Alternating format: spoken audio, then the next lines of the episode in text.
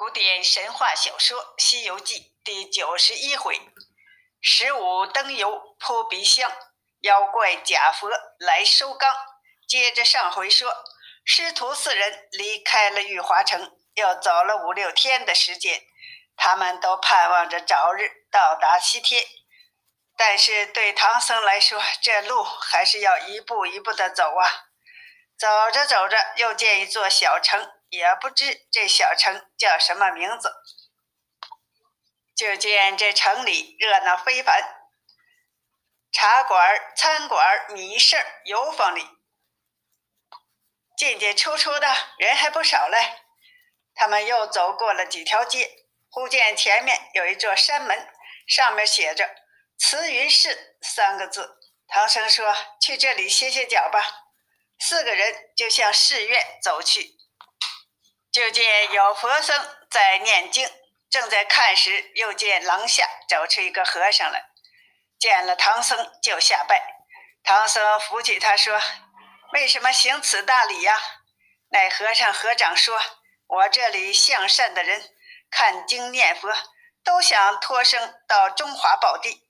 贫僧一见你就知道是前生修的，故当下拜。”唐僧说：“我们是行脚僧，你们在寺院里才是真享福呢。”和尚把唐僧引入了正殿，拜了佛像，就叫徒弟们进来。和尚问了：“你们从中华到这里有多远呢？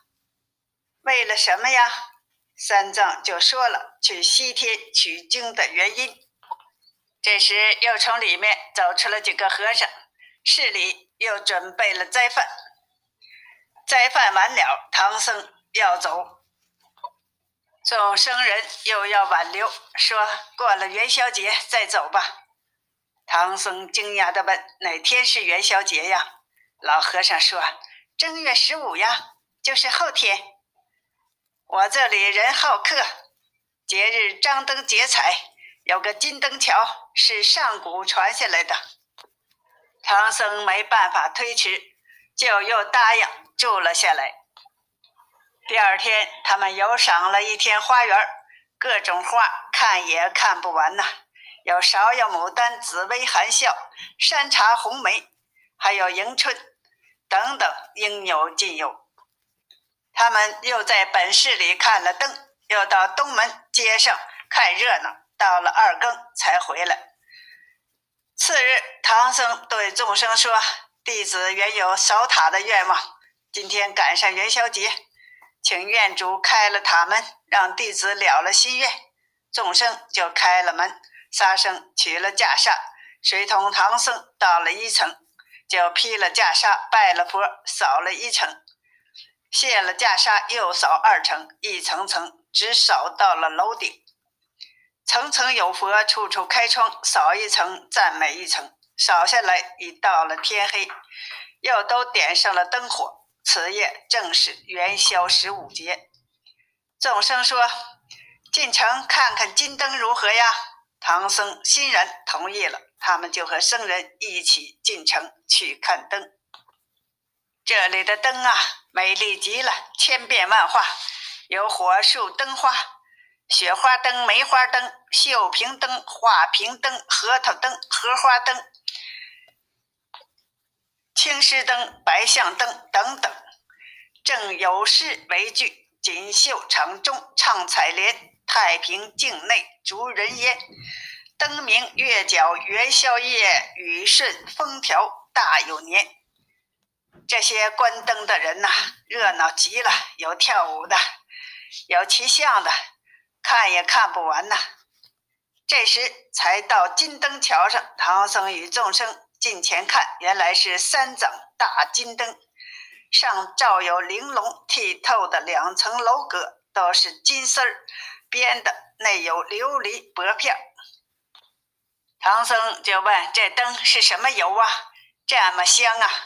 和尚说：“这是酥香油，是燕天县百姓做的。”每斤油要三十二两银子呢，三盏灯要用一千五百斤油呢。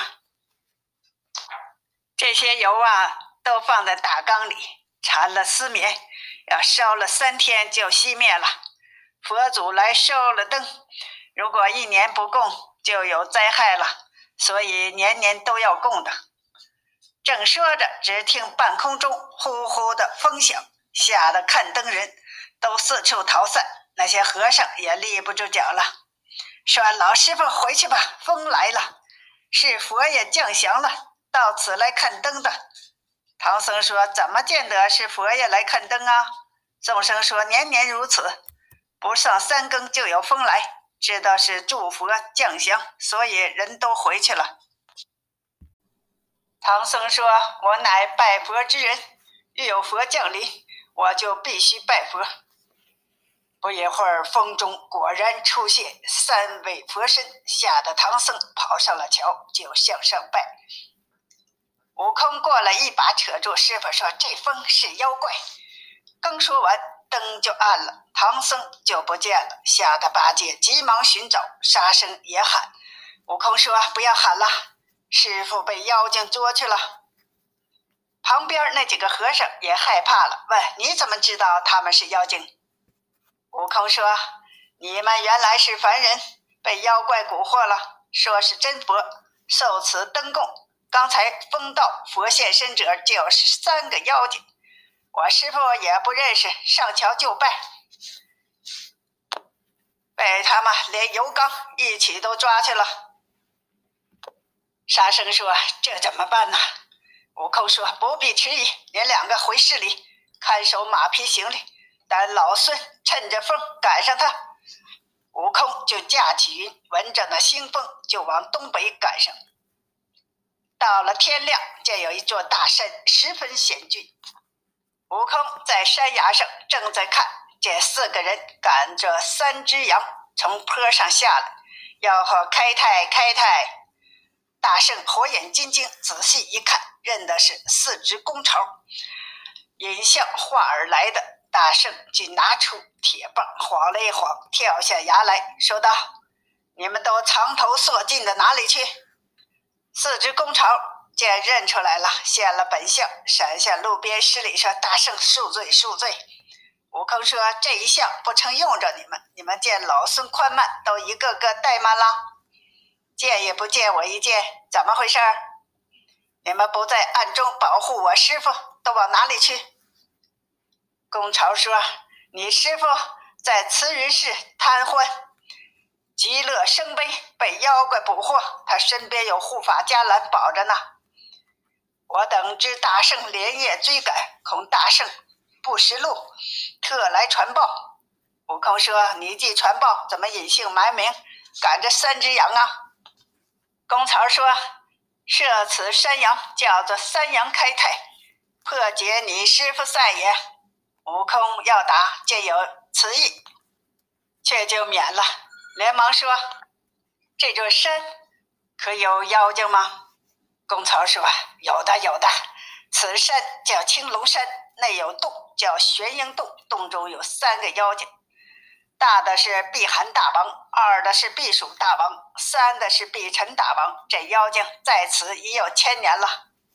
他自幼爱食蔬香油，当年曾经到此假装佛像，哄了金平府的人设立金灯。”灯油都是用苏合香油，他年年到正月十五变佛像收油。今年见你师傅，他认的是圣僧之身，连你师傅都设在洞中了。你快去救他吧！悟空听了，喝退四只公巢，转过山崖，找到洞府。只见那洞边有一岩石，岩石下是座石屋，有两扇石门，半开半掩，门旁立着十六个大字。却是青龙山玄鹰洞，悟空停在外面，叫了声：“妖怪，快送我师傅出来！”那里面呼哧一声，跑出一个牛精来，问道：“你是谁？敢在这里呃呼唤？”悟空说：“我是本土大唐取经的圣圣唐三藏的大徒弟，路过金平府关灯，我师傅被你家魔头抓来了，快早送还我，免你性命。”小妖急跑里报告说：“大王有祸事了！三个老妖正在把唐僧往洞里挪。”小妖说：“大门前有个毛脸雷公和尚，嚷着让把他师傅送出来呢，不然要掀翻窝槽了。”那妖老妖听了，个个心惊，说：“小的们过来审一审他是什么人。”众妖一齐上来，把唐僧解了锁，推到座前。三个妖精异口同声地问：“你是哪方来的和尚？怎么见佛像不躲，却冲着我们的云路？”唐僧磕着头说：“我是东土大唐驾下，才往西天取经的。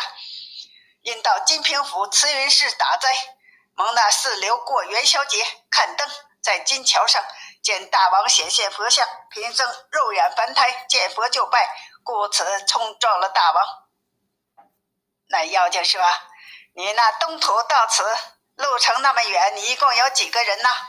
都叫什么名字？快实时供来，我饶你性命。”唐僧说：“贫僧俗名陈玄奘，自幼在金山寺为僧。我唐王由地府回升阳世，开设水陆大会，超度阴魂。谭王选贫僧为坛主，幸观世音菩萨出现，指化贫僧，说让我去西天取经，可以超度亡灵升天，所以贫称来取了。因赐号三藏，所以人们都叫我唐三藏。”我有三个徒弟，大的姓孙，叫孙行者。群妖听了这个名字，吓了一大跳啊！说：“这个齐天大圣可是五百年前大闹天宫的那个吗？”唐僧说：“正是，正是。我第二个徒弟姓朱，叫朱武能，是天蓬元帅转世；第三个姓沙，叫沙悟净，是卷帘大将下凡。”三个妖王听了，个个心惊胆战。叫小的们把唐僧锁在后面，等拿他那三个徒弟来，就点了一群山牛精、水牛精、黄牛精，各拿兵器走出门。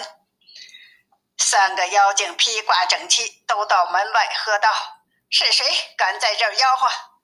悟空闪在山崖上仔细看，就见那大大小小的牛头鬼怪拿着兵器和三个旗子，一个写着。